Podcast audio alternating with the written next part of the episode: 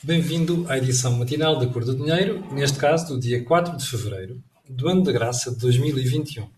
Olha, eh, ao contrário dos dias anteriores, eu consegui só nesta edição arranjar a agenda mais uh, comprida uh, da semana. Eu peço desculpa, provavelmente não serei capaz de cobrir aqui os temas todos, mas, uh, mas, mas os temas impõem-se e, portanto, se alguma coisa não for tratada hoje, naturalmente seguirá para a edição da manhã.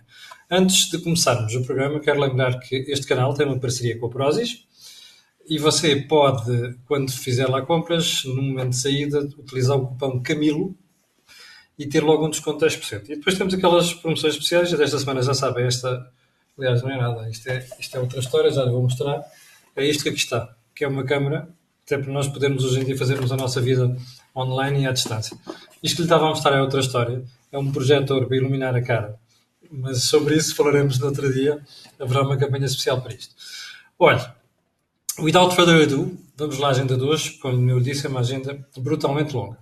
Então vou começar por onde? Por uma coisa que me surpreendeu ontem, já lhe vou falar dela, que é, uh, foi publicado no Diário da República, salvo erro de 1 de fevereiro. Um, acho que é 1 de fevereiro, deixa-me lá eh, confirmar aqui, desculpe lá, que é para não cometer qualquer erro. Sim, isto foi publicado 1 de fevereiro de 2021 uh, o Governo, uh, a Assembleia da República, uma resolução da Assembleia da República, recomenda ao Governo uma campanha nacional antirracista. Ora, isto tinha sido aprovado em, em setembro de 2020, portanto eu presumo que agora seja para executar, para implementar. Mas é, o que é curioso nisto é que a resolução pede ao Governo para criar com caráter de urgência uma campanha nacional antirracista nos mídias. Com caráter de urgência, repare. Ouviu bem? Ouviu? Ouviu? Estamos a falar de português. Sujeito, verbo e complemento direto. Uh, é o que basta para termos uma, uma frase, não é? Um, uma campanha com caráter de urgência. Eu pensava que urgência em Portugal é esta bandalheira em que vai o SNS, traduzida em dezenas de milhares de mortos. Isso é que eu pensava que era urgente, mas vou, vou, vou, vou ler o ponto 3. Procede à aquisição de espaço e tempo de antena no âmbito da compra antecipada do pacote de publicidade institucional em órgãos de comunicação social no valor de 15 milhões de euros. Lembra-se dessa polémica no ano passado? Eu começo a perceber porque é que a, a mídia, porque é que a imprensa hoje em dia é completamente amordaçada. Começo a perceber, de facto, houve estas marmeladas. E, sobretudo, perceber que numa altura em que o país tem para a morrer uma porrada de gente por dia, o governo está preocupado. E a Assembleia da República, por igual, com, caráter, com campanhas antirracistas com caráter de urgência. Eu acho que o que é urgente é uma, mais uma vassourada, além daquela que aconteceu ontem com o Francisco Ramos, uh, e provavelmente também uma vassourada mental. É muita gente que pulula por aqui.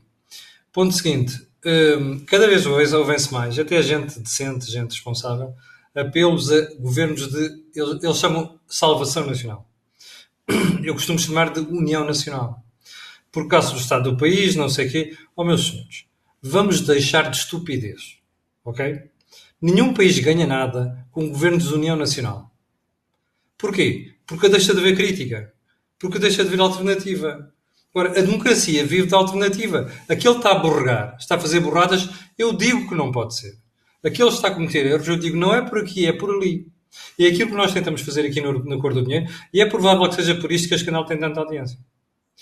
Ora bem, qual é a vantagem de ter governos de união nacional? Ouviu? Olha, olha aqui, olha aqui. Zero. Percebe ou não? Zero. Perdão.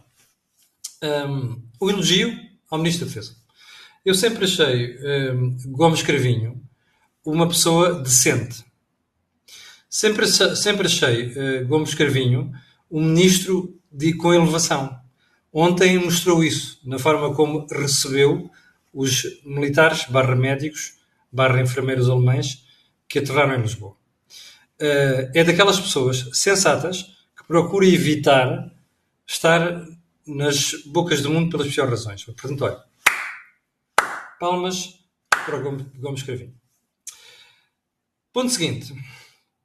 Li ontem uma espécie de uma, de uma, uma self-declaration, parte do Ministério das Finanças, onde se fala numa emissão histórica que traz poupança significativa ao país. Estamos a falar de emissão de 30 mil milhões, 3, perdão, 3 mil milhões de euros, a taxa de juros um bocado acima de 1%, feita pelo Tesouro. Está tudo feliz com isto. Eu, eu, a única coisa que me faz impressão em Portugal é nós nunca elogiamos aquilo que devemos elogiar. Sabe o que é que eu elogiaria aqui? Se a dívida pública tivesse a cair, eu bateria palmas. Eu aí sim diria: aqui está uma decisão histórica que visa endividar menos o país. Ora, se o país se endividar menos, quer dizer que paga menos de juros. Ora, se pagar menos de juros, quer dizer que sobra dinheiro para fazer outras coisas. Está a ver a mente subvertida que nós temos em Portugal. Isto é da cabeça do Sr. João Leão, Ministro das Finanças. Percebe? Mas infelizmente, a esmagadora maioria dos portugueses porta-se assim: é epá, eu já viste isto, consegui uma dívida fantástica. Porra! Você não deve ficar feliz por conseguir uma dívida fantástica. Você deve ficar feliz é por não se endividar, percebe? Sobretudo quando já tem dívida a mais. É este o raciocínio. Veja como nós subvertemos a lógica em Portugal. Ponto seguinte. Portugal é o terceiro país de gastar menos na crise. Está uma análise manchete do público de hoje. Não é preciso ir muito longe. Já tínhamos feito esta análise a semana passada. Mas ainda bem que o público vem trazer isto para destaque. Porquê? Porque mostra, está a ver, a história da dívida. Nós já estamos excessivamente endividados e, portanto, não estamos a gastar aquilo que devíamos gastar na, a, a, a, promover a, atividade que pudesse ajudar a sair da crise, porque já estamos muito endividados. Não se esqueça disso. Ponto seguinte. A esperteza de Mariana Mortágua na Comissão Permanente de Inquérito, na Comissão de Inquérito ao Novo Banco. Então é assim. A Comissão de Inquérito o Bloco de Esquerda e uma série de partidos estão mortinhos por divulgar uma análise do Banco de Portugal onde mostra erros do Banco de Portugal no processo do BES, da resolução do BES.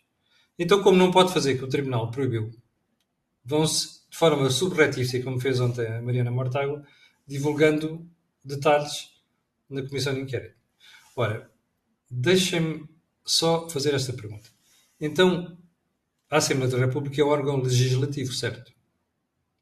Então é o legislador a promover a fuga e o não cumprimento da lei? É isto? Eu sei que dá muito jeito a Mariana Mortágua, que ganhou fama a fazer inquéritos à comissão do, da PT e que agora não tem nada a fazer.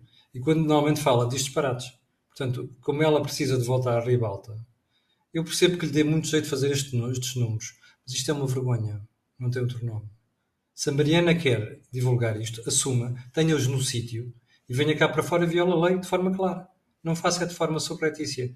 Porque isso aí é chico espertismo. Isto é aquilo em que os portugueses se especializaram, percebe? E isto é o que nos distingue dos países sérios. É estas coisas.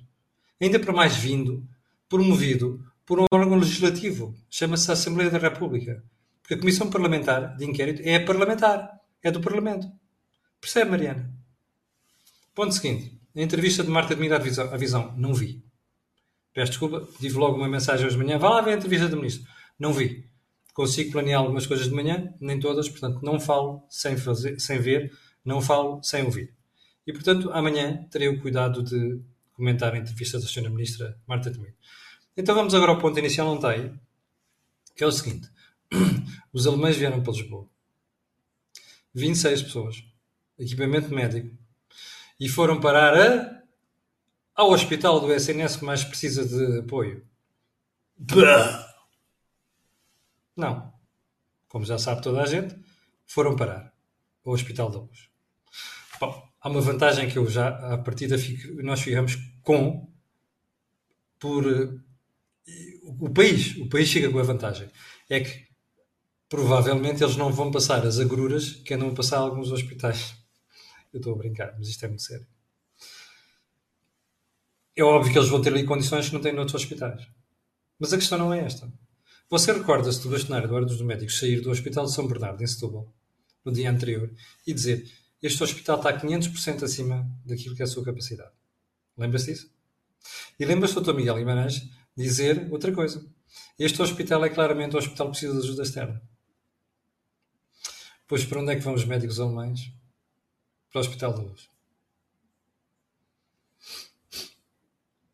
Um, dois, três, quatro, cinco, seis. Já me consegui acalmar. Portanto, você já não corre risco de ouvir um palavrão. Eu não tenho nada contra o Hospital de Luz, pelo contrário. É um dos meus hospitais preferidos. É um dos hospitais mais bem geridos pelo país por parte da Isabel Vaz, da engenheira Isabel Vaz. Aqui aproveito para dar, olha, pela forma como gera isto e pela paciência que tem tido para aturar a Ministra da Saúde. Mas há uma coisa que não me faz, que me faz impressão. Os, os alemães estiveram em Lisboa na semana anterior e andaram a visitar vários hospitais, a tentar perceber o que é que era preciso e como é que podiam ajudar. Mas houve uma coisa só que os alemães pediram. A gente precisa de uma ala só para nós. Não é 3, 4, 5 camas. Não é um, um, os médicos aqui, os outros médicos ali, os enfermeiros aqui, outros ali. Não. Precisamos de uma ala completa. Qual é que foi a resposta dos hospitais? Não temos. Temos aqui uma camita, temos ali não sei das quantas e tal. Resposta dos alemães, assim não pode ser. Nós precisamos de uma ala porque nós trabalhamos com uma equipa. Onde é que havia uma ala? No Hospital da Luz. A administração do hospital conseguiu tirar, desafetar algumas funcionalidades e entregou uma ala aos eh, médicos alemães aos enfermeiros e aos outros técnicos que vieram com eles. Mas ali facilita o alojamento, alojamento, perdão, alojamento, mesmo ali ao lado, tudo isto contribuiu. Está mal? Não. O que está mal é nós percebermos dos outros hospitais, as corporações e as capelinhas, que é o defeito grave da sociedade portuguesa, nos leve a uma situação como esta. Isto é uma vergonha, não tem outro nome. Mas valha-nos, salve, que apesar de tudo, aquela ala vai poder servir de doentes que venham de outros hospitais, inclusive de hospitais do SNS. Mas é para você perceber o nível de corporação e o nível de capelinhas que você tem em Portugal e que permite coisas destas. Bom, então agora vamos à segunda parte desta conversa que tem a ver tem a ver com a admissão, dizia eu, do Dr. Francisco Ramos. Qual é a primeira observação que quero fazer isto? A pocilga ficou mais limpa. Ok? Eu vou, eu vou repetir por outras palavras. A estrebaria ficou mais limpa. O fedor que andava no ar nas últimas semanas desanuviou um bocadinho.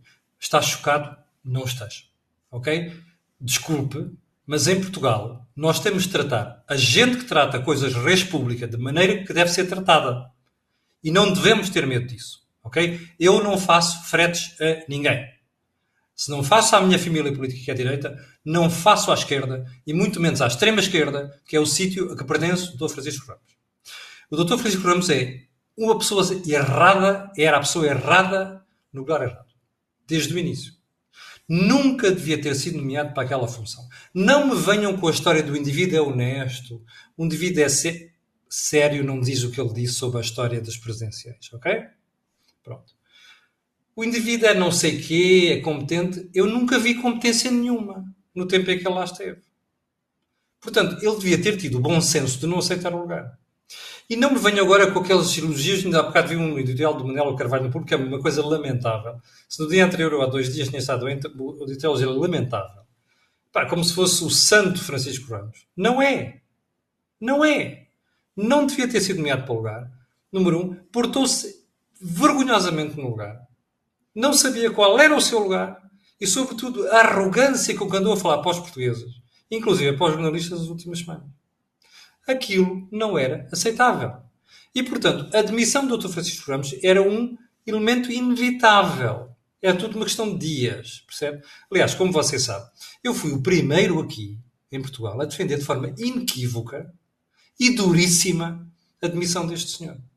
E, portanto, não estou satisfeito por ele ter demitido. Estou satisfeito porque a estrebaria, como eu lhe digo, ficou mais limpa. Não é totalmente limpa, mas está mais limpa e cheira menos mal. E isto já me apraz como cidadão. Até porque, como vamos ver a seguir, quem vem a seguir é mesmo competente. Almirante Henrico, aliás, vice-almirante Henrique Eduardo Passalacqua, de Gouveia e Mel. Eu já vou explicar porque é que eu estou a dizer tudo isto. Tudo isto. Bom, voltemos a Francisco Ramos. Explicação dada ontem, oficialmente pelo próprio ah, detetei no hospital de que eu sou presidente da comissão executiva, eu, eu, eu sei de bradar aos céus. Como é que o indivíduo deste é presidente de uma comissão executiva de um hospital, como a Cruz Vermelha? Mas pronto, isso é outra consideração. que nós a deveríamos tratar a seu devido tempo. Ok? O que se passa no Hospital da Cruz Vermelha, que é uma coisa absolutamente lamentável. Com o alto patrocínio daquele senhor que lá está, chamado Francisco Jorge, também já foi diretor-geral de saúde, cuja entrevista dada ontem à TV já vou comentar a seguir. Bom, então vamos lá. Hoje a explicação oficial é pá, houve uma série de vacinações, mais de 200, não sei o quê, mas há ali umas irregularidades no meu hospital e eu, como coordenador do plano de vacinação, demito-me. Um, dois, três, quatro. What the fuck? Pá, não me façam estúpido, por favor. Primeira pergunta. O coordenador do plano de vacinação deve demitir-se porque no hospital é que preside houve irregularidades? Bom, se ele acha que se deve demitir, demita-se. Mas também tem que se demitir de outro sítio. Ou seja, se você tem um problema na sua casa de origem que o leva a admitir-se numa outra função, aqui não pode continuar. Eu ontem vi a história de o HCV, o Hospital da Cruz Vermelha, recusou o pedido de demissão do Dr. Francisco Ramos. Não chega. O indivíduo, para ser coerente, tem, de, tem que se demitir dos dois sítios. Portanto, não me deem esta explicação.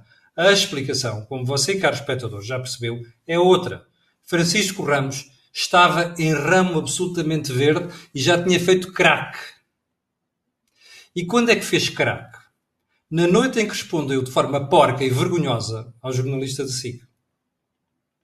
Dando em vez de responder à questão, atirar para uma consideração política. O indivíduo que devia ter juízo, porque foi mandatário, não sei das contas da campanha da Maria, de Marisa Matias, até participou num comício. Aliás, desde quando é que um coordenador de um plano de vacinação se pode dar ao luxo de desempenhar funções de mandatário outra porcaria qualquer, ou raio que o parta, numa campanha presencial? Eu estou a dizer isto, e diria na mesma se ele fosse o Tino Range, ou do Marcelo, ou do Ventura, percebe? Não é aceitável. Não é admissível. Não se pode confundir a res pública com a estrebaria. Percebe? Não pode. Portanto, a partir do momento em que ele faz aquilo, fica num ramo crack. E o ramo cracou ontem. Cracou com esta desculpa. Mas é apenas uma desculpa. Francisco Ramos foi para a rua porque merecia ir para a rua. Ponto final. Bom, quem é que substitui um, Francisco Ramos? Quando ontem alguém me disse: Olha, o gajo demitiu-se, é aquilo, e disse: Olha, mãos ao alto. A melhor escolha que podia ter havido. E não é pelas razões que eu vou dizer. O vice-almirante Henrique Mel Gouveia foi meu colega de escola em Climane, em Moçambique. Zambésia, parte norte de Moçambique.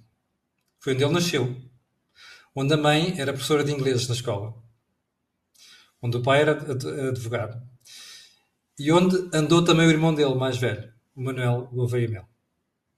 Eu lembro perfeitamente dele na escola.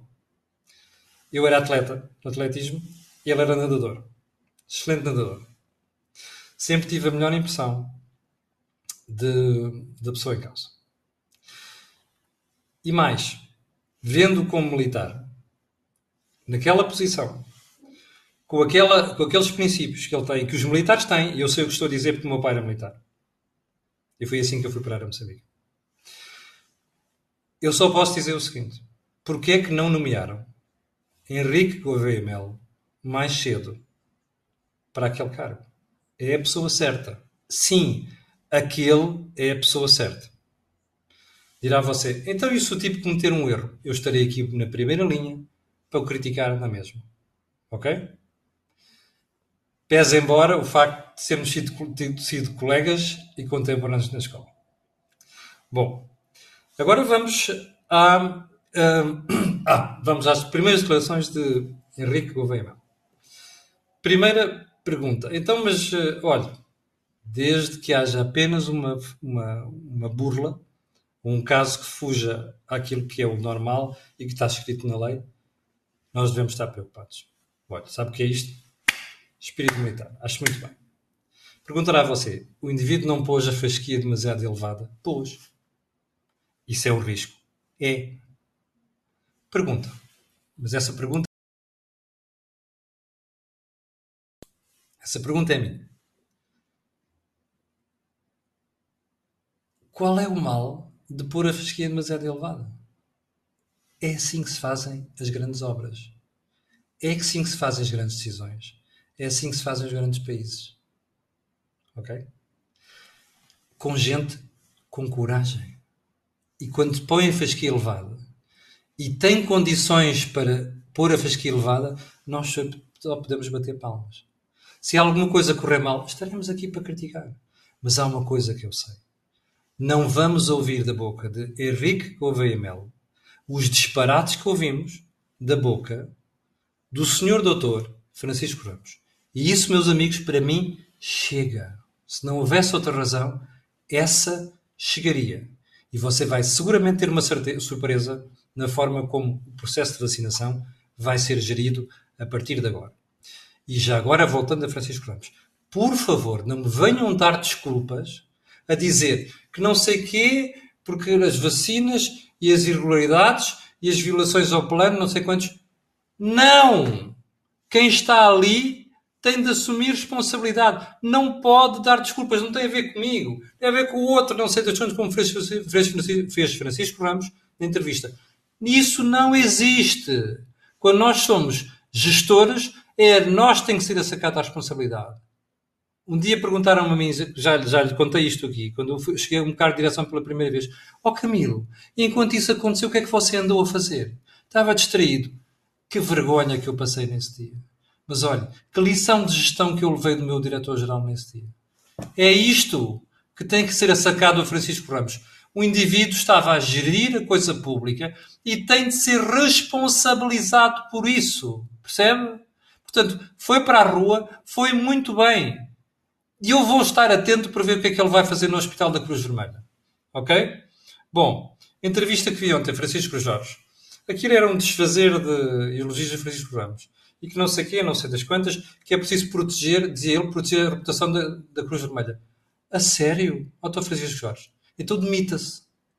Você. E demita-se o Francisco Ramos. Da direção do Hospital da Cruz Vermelha. Porque é a melhor coisa a fazer. Ok? Não me venham cá a dizer assim, é preciso proteger a reputação do Vermelha. É claro que é preciso proteger, mas a reputação protege, às vezes, metendo as pessoas na rua. Sobretudo quando são pessoas que provam não estar à altura dos acontecimentos, como é o caso do Dr. Francisco Jorge e como é o caso do Dr. Francisco Ramos. Portanto, não me venham com estas tretas. Já agora, ontem eu vi também uma entrevista do Dr. Miguel Guimarães, que eu tenho elogiado aqui, mas vou criticá-lo pelo que disse ontem. A desculpa que deu eu sei que também é tudo institucional e, portanto, tem medo de falar e não sei das quantas, mas dizer que Francisco Ramos uh, foi vítima de, de, si próprio, não conseguiu fazer o que queria, não sei. Pá, desculpa, não. Assim não. Ok? Não. Francisco Ramos caiu por culpa própria e por erros próprios. ok? Não me venham cá com desculpas. Eu sei que Miguel Guimarães é bastonário do dos médicos, tem um dever institucional e até tem algum receio de estar a dizer coisas chatas, mas, mas, não, mas não pode ser. Isto não pode ser um país de farinhas mansas, ok? Porque senão nós nunca mais acabamos com esta brincadeira das capelinhas e dos lobbies e da pouca vergonha que se passa em Portugal. Ok? Vamos lá ver se a gente se entende. E digo isto com a vontade de quem gosta muito de Miguel Guimarães e que está farto de elogiar, como você viu das semanas anteriores. Bom, já agora, frase da semana. António Costa, o confinamento começa a produzir resultados. Jura? Havemos de voltar a isto. Já sabe que hoje não vai haver Talks, que eu não estou em condições ainda do ponto de vista de voz. Eu trabalho com a voz, não posso dar conta de cabo dela. Mas estarei amanhã aqui às 8 da manhã para lhe atazanar o juízo. Às 9 mil e poucas pessoas estão em direto, eu quero agradecer. Quero pedir a estas pessoas e outras que vão ver aquilo que peço sempre. Que é colocarem um gosto e fazerem partilha nas redes sociais. Porque aquilo que houve aqui não houve mais sítio. Obrigado, com licença. E até amanhã às 8.